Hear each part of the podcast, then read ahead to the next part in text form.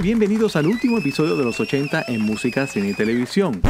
Sí, escucharon bien. Este es mi último episodio del único podcast en español que habla de las canciones que no son conocidas pero que dejaron su huella en el ámbito musical. Yo soy Tony Leal, el creador, productor y presentador de esta aventura por el mundo de la música, cine y televisión, incluyendo la cultura popular y la tecnología del momento. Hoy estaré hablando de lo peor de la década de 1980. Aunque fue la mejor década de todos los tiempos, nada es perfecto. Y hoy les traigo una lista de las peores canciones, películas, programas de televisión, productos tecnológicos, y la cultura popular que nos dejaron anonadados. Sí, voy a hablar de esas canciones que yo les llamo apaga radio o cambia de estación radial. Seguramente las bailamos en algún momento, pero ahora no las podemos ni escuchar sin que se nos retorcija los intestinos.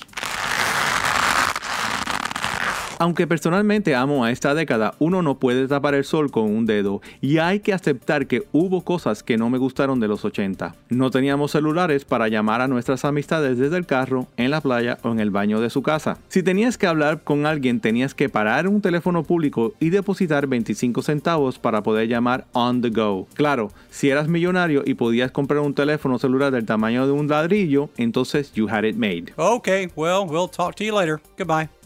Otro problema de la década de los 80 era el no tener internet. Si tenías que hacer la tarea, tenías que ir a la biblioteca más cercana y sacar como 20 libros para hacer un proyecto de dos páginas. Y si podías, tenías una enciclopedia de una decena de tomos que el próximo año ya había caducado la información en ellas. Ah, y si todo es poco, si querías ver una película sin anuncios en tu televisor, tenías que ir en carro, a pie o en bicicleta a la tienda de renta de videos más cercana. Esto antes de que llegaran los blockbusters. Y si la persona que tuvo la película antes que tú la rentaras no rebobinaba la cinta, entonces te tenías que poner como un idiota a rebobinarla antes de verla. ¿Qué más nos trajo la década de los 80? Bueno, los pelos largos y los pantalones de mezclilla despintados y tipo paracaídas. Y estoy hablando en los hombres y las mujeres. Pero muchos como yo tuvimos el pelo de salmonete y nos pusimos los pantalones de mezclilla despintados como si fuéramos a tirarnos de un avión para llegar bien a la tierra. Pero la década de 1980 contó con tragedias, asesinatos, guerras y muchos problemas bélicos que ahora queremos borrar de nuestras mentes. Comenzamos con el asesinato del cantante de los Beatles, John Lennon, el 8 de diciembre de 1980 y el de la primera ministra de India, Indira Gandhi, el 31 de octubre de 1984. Otras personas importantes fueron objetos de atentados que pudieron sobrevivir como el presidente Ronald Reagan y el Papa Juan Pablo II, ocurridos en 1981. Ese mismo año se reconoce que el SIDA es una enfermedad viral que comienza a propagarse en la comunidad gay. No obstante, este virus después comenzó a propagarse en todas las personas sin tener prejuicio a la orientación sexual o género de la persona. Finalmente, la década nos trajo la caída de la bolsa en 1987, donde millones de personas perdieron sus ahorros e inversiones. Y la década termina con accidentes como la explosión en 1986 de los reactores nucleares en Chernóbil, Ucrania, y el desastre del transbordador Challenger en ese mismo año. Y terminamos la década de 1980 con el desastre del petrolero Exxon Valdez en las costas de Alaska y el asesinato de miles de disidentes chinos en la plaza de Tiananmen en China. Como diría Billy Joe en su éxito We Didn't Start the Fire, nosotros no comenzamos el fuego, siempre estuvo ardiendo desde que el mundo comenzó a girar. Y hablando de canciones, comienzo mi lista de las peores canciones de la década de 1980 con las primeras tres. En la número 10 tengo un rap creado por un equipo de fútbol americano. Super Bowl Shuffle por The Chicago Bears Shuffling Crew de 1985 es una canción que en sí no fue la primera vez ni la última que un equipo deportivo graba una canción. Lo que pasó es que esta fue la más famosa de todas esas canciones, llegando a la posición número 41 en la lista de las mejores canciones de la revista Billboard en febrero de 1986. La ironía de esta canción es que el equipo de los Chicago Bears prometían ganar el Super Bowl de esa temporada. Aunque sí lo ganaron, ellos grabaron esta canción al otro día de haber perdido su único juego de la temporada en contra de los Miami Dolphins. Esa canción fue nominada a un Grammy y perdió en contra de la canción Kiss the Prince. Para la número 9 tengo la canción Toy Soldier de 1989 de la cantante de ascendencia cubana Martika. Aunque con una voz increíble y llegando a la posición número uno de las mejores canciones de la revista Billboard para el verano de ese año, esa canción ha perdido la novedad del momento. Martika escribió esta canción sobre un amigo que estaba batallando su adicción a las drogas. En el 2004, el rapero Eminem amplió esta canción con su éxito moderado Like Toy Soldiers. Un dato curioso es que una de las coristas de la versión original de Martika es nada más y nada menos que Fergie del grupo Black Eyed Peas. Hay canciones que aunque están en mi lista tienen sentido. Por ejemplo, Toy Soldiers de Martika. Pero la canción número 8 no tiene sentido en su creación. Estoy hablando de Kokomo de 1988 por The Beach Boys. Este grupo de la década de 1960 ya había perdido su lustre cuando fueron contratados por los productores de la película Cocktail del mismo año. Esa canción habla de un lugar en los Cayos de la Florida que no existe. Sí, hay un Kokomo Shores en Sarasota, una ciudad de Kokomo en Indiana, un Kokomo en las Islas Fiji y una comunidad llamada Kokomo en Hawái. Pero desde que esta canción se hizo famosa, muchos han ido a los callos y solo han encontrado una borrachera o arena en sus zapatos. Más adelante les hablaré de otra canción de la cinta Cocktail. No se lo pierda. Continúo aquí en el podcast Los 80 en música, cine y televisión con este servidor Tony Leal. La década de 1980 nos trajo varios adelantos y productos tecnológicos que no fueron una buena idea. A casi 100 años de haberse creado la compañía de fotografía Kodak, este conglomerado había presentado un nuevo producto en 1982 el Kodak Disc 4000. Esta cámara tomaba fotos en negativos preparados en un disco utilizando el formato de la cámara 110. Dado que los negativos eran tan pequeños, la mayoría de las imágenes impresas no tenían buen enfoque y poseía de una calidad paupérrima. Esta cámara solo duró 3 años en el mercado. Como Kodak, Seiko se había fundado 100 años antes en Japón. En 1982, esta compañía de relojes y otros productos tecnológicos presentó al mercado el primer reloj inteligente, bueno, casi inteligente. El Seiko T001, o mejor conocido como el Seiko TV Watch o reloj con televisor, fue uno de esos productos que parecían una buena idea y nunca cogió auge. Mayormente porque la pantalla era muy pequeña, tenía poca recepción y porque su precio era de alrededor 500 dólares. Varios datos curiosos. En 1984 fue escogido por el libro de Guinness como el televisor más pequeño del mundo y fue utilizado por el actor Tom Hanks en la película Dragnet de 1987 y por el personaje de James Bond en la cinta de 1983 titulada Octopussy. En una escena de Octopussy, el personaje del espía inglés enfoca la cámara de reloj al pecho de una mujer. Y en 1983 la compañía de computadoras Apple presentó su nueva ordenadora Lisa, una de las primeras computadoras personales en presentar un interfaz gráfico de usuario en una máquina dirigida a usuarios comerciales. El precio de esta computadora era de casi 10 mil dólares. Eso es equivalente a unos 26 mil dólares hoy día. ¡Wow! Entre el costo tan alto y problemas de hardware y software, el producto solo vendió alrededor de 10 mil unidades. Aunque Jobs lo negó, se decía que el nombre de esta computadora provenía del nombre de su hija Lisa. Pero según Apple, Lisa es un acrónimo de las palabras Locally Integrated Software Architecture o arquitectura de software integrada localmente. Yo soy Tony Lea y ahora regreso con las próximas tres canciones de mi lista. En la número 7 tengo una canción que ganó un Grammy como mejor canción, pero eso no deja a que sea una que me haga cambiar la estación radial. That's What Friends Are For de Dionne Warwick and Friends de 1985 fue originalmente grabada por el cantante inglés Rod Stewart en 1982 para la película Night Shift. Esta canción grabada por Dionne Warwick junto a las voces de Elton John, Stevie Wonder y Gladys Knight fue conceptualizada para recaudar dinero para crear conciencia sobre el SIDA. La versión de Ross Stewart también me hace apagar la radio. En la número 6 tengo otra canción de 1985. We Build the City del grupo Starship es otra de esas canciones que, aunque llegó a la posición número 1 en la lista de las mejores canciones de la revista Billboard, no quiere decir que a todos le vaya a gustar. De hecho, las revistas Blender, GQ, Rolling Stone y el canal de música VH1 la nombraron en su lista de las peores canciones de los 80. Eso quiere decir que yo no soy el único. Para el número 5 tengo una canción que cuando la escucho me dan ganas de ir al baño. Red Red Wine del grupo UB40 del año 1983 es otra de esas canciones que me pregunto quién decidió grabarla. La versión original de 1967 es una balada compuesta y grabada por el cantante Neil Diamond y es muy buena, pero la versión de UB40 fue grabada como un reggae. En 1988 UB40 interpretó la canción en el concierto del 70 cumpleaños del líder político Nelson Mandela. Aquí sigo en el podcast Los 80 en música, cine y televisión. Yo soy Tony Leal. Ahora nos daremos un viaje por la pantalla chica. Varios programas de televisión que comenzaron en esta década no sobrevivieron ni un año en las pantallas de la televisión de Estados Unidos. Entre estos están Galáctica 1980 y BAD Cats. Estos dos programas de televisión de 1980 solo duraron 10 episodios cada uno. En el programa BAD Cats es donde conocimos a la actriz Michelle Pfeiffer por primera vez. En 1980 también salió al aire una serie que duró solo 5 episodios de 7 producidos. La ironía es que la serie Beyond West ganó 2 Emmys. What? Wow. Otra serie que solo duró 5 episodios fue la serie The Phoenix en 1982. Ese mismo número de episodios fue lo que duró la serie Casablanca de 1983 y basada en el clásico de 1942. En 1983 también comenzaron dos series que duraron muy poco. Estas son Manimal con solo 8 episodios y Automan con 12 episodios. En Automan trabajó el actor Desi Arnaz Jr., hijo del legendario Desi Arnaz y Lucille Ball.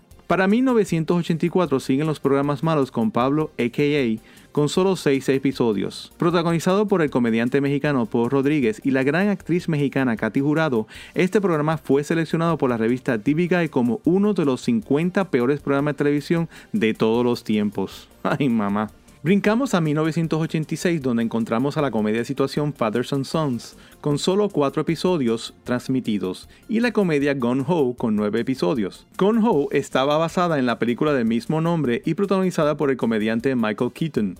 La serie estaba protagonizada por el actor Scott Bakula que también protagonizó el éxito Quantum Leap de 1989 que duró 4 años en la televisión norteamericana. Y cerramos la década con dos series que solo transmitieron 10 episodios cada uno. Estoy hablando de The Highwayman de 1987 y The Not House de 1989. La serie Not House había producido 15 episodios, o sea, 5 de esos 15 episodios nunca vieron la luz del día. Aquí sigo en el podcast Los 80 de música, cine y televisión. Yo soy Tony Leal y continúo hablando de lo peor de la década de 1980. Ahora cambiamos el tema a la cultura popular. Una de las peores decisiones de la década fue cuando la compañía Coca-Cola decidió cambiar la forma de su soda para competir con Pepsi. Ya yo les había comentado sobre esto en el episodio de 1985, pero esto fue parte de la guerra entre las sodas carbonatadas Pepsi y Coca-Cola. En 1975 Pepsi introdujo una campaña publicitaria titulada The Pepsi Challenge o el Desafío Pepsi. Fue una campaña exitosa que comenzó a llevarse parte del mercado de Coca-Cola. Lo que Pepsi nunca se imaginó es que, en respuesta a este desafío, Coca-Cola cambiaría la receta de su refresco en 1985 y le cambiaría el nombre a Coke un desastre por parte de Coca-Cola.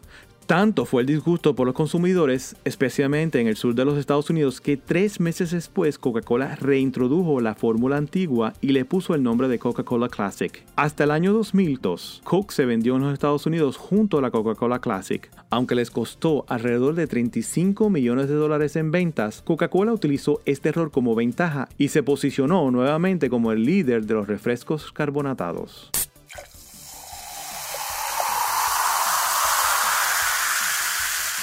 Y otra competencia, pero esta automotriz, nos trajo otro fiasco. En su lucha por competir contra los carros compactos de lujo europeos, General Motors decidió presentar un nuevo carro de lujo compacto en 1981 para el modelo de 1982. Bajo la marca de Cadillac nos llegó el modelo Cimarrón. Solo un problema, este modelo era un Chevrolet Cavalier con asientos de cuero, un motor más grande y una parrilla delantera diferente. ¿El costo del auto? El Cimarrón costaba unos 12 mil dólares o 34 mil dólares hoy día, mientras que el Cavalier costaba unos 7 mil 500 dólares. O sea, por la mitad del precio podías comprar el mismo carro.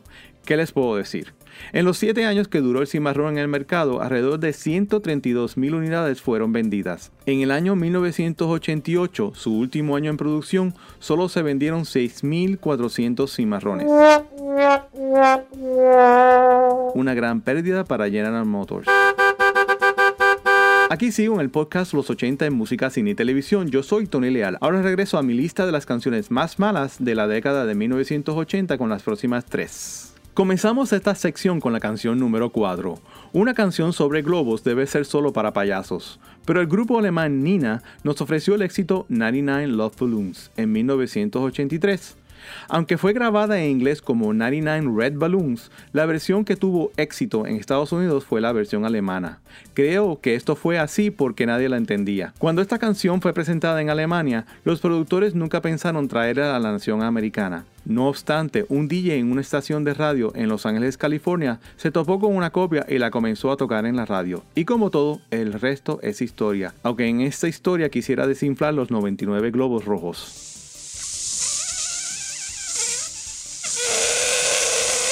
La canción número 3 es una de esas canciones que hasta el mismo Mozart debe estar dando vueltas en su ataúd. El porque hayas nacido en el mismo país del gran compositor austriaco no quiere decir que vas a ser un genio musical. Esto fue lo que pasó con la melodía Rock Me Amadeus de 1985 del cantante austriaco Johann Hosel, o mejor conocido como Falco. Como 99 Love Balloon, esta canción también es en alemán. Esta melodía también llegó a la posición número uno de la lista de las mejores canciones de la revista Billboard en marzo de 1986. Inspirado en la película de 1984 titulada Amadeus, Falco compuso esta canción en honor al gran compositor austriaco. Tristemente, Falco falleció en un accidente automovilístico en la República Dominicana en 1998. Para la número 2 tengo una canción de la cual hablé en el episodio de 1988.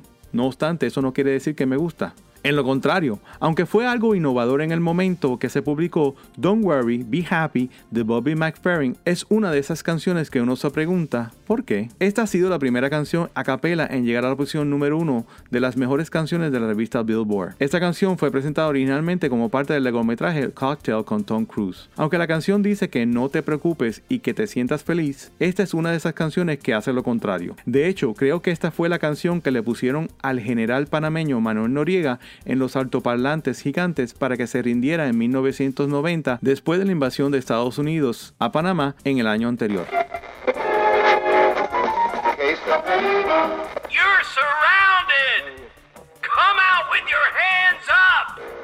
Sigo conversando en el podcast 80 en música, cine y televisión. Yo soy Tony Leal. Ahora pasamos a la pantalla grande. Esta década comenzó con tres películas que dejan mucho por decir, pero todas con muy buena música. Can't Stop the Music fue una cinta sobre el grupo musical The Village People. Por otra parte, Xanadu, protagonizada por Olivia Newton-John, nos dio los hits Magic y Xanadu. The Jazz Singer con Neil Diamond fue un refrito de una obra y dos películas producidas en 1927 y 1952. Dicen que a la tercera es la vencida. Bueno, Espero que se hayan vencido. Brincamos a 1982 donde la segunda parte de un gran éxito no es necesariamente un gran éxito. Eso le pasó a Grease 2. Con casi todos los actores nuevos, incluyendo a Michelle Pfeiffer, esta cinta no pudo acaparar el éxito de la original con John Travolta y Olivia Newton-John. Y hablando de John Travolta y segunda parte, en 1983 nos llegó la cinta Staying Alive.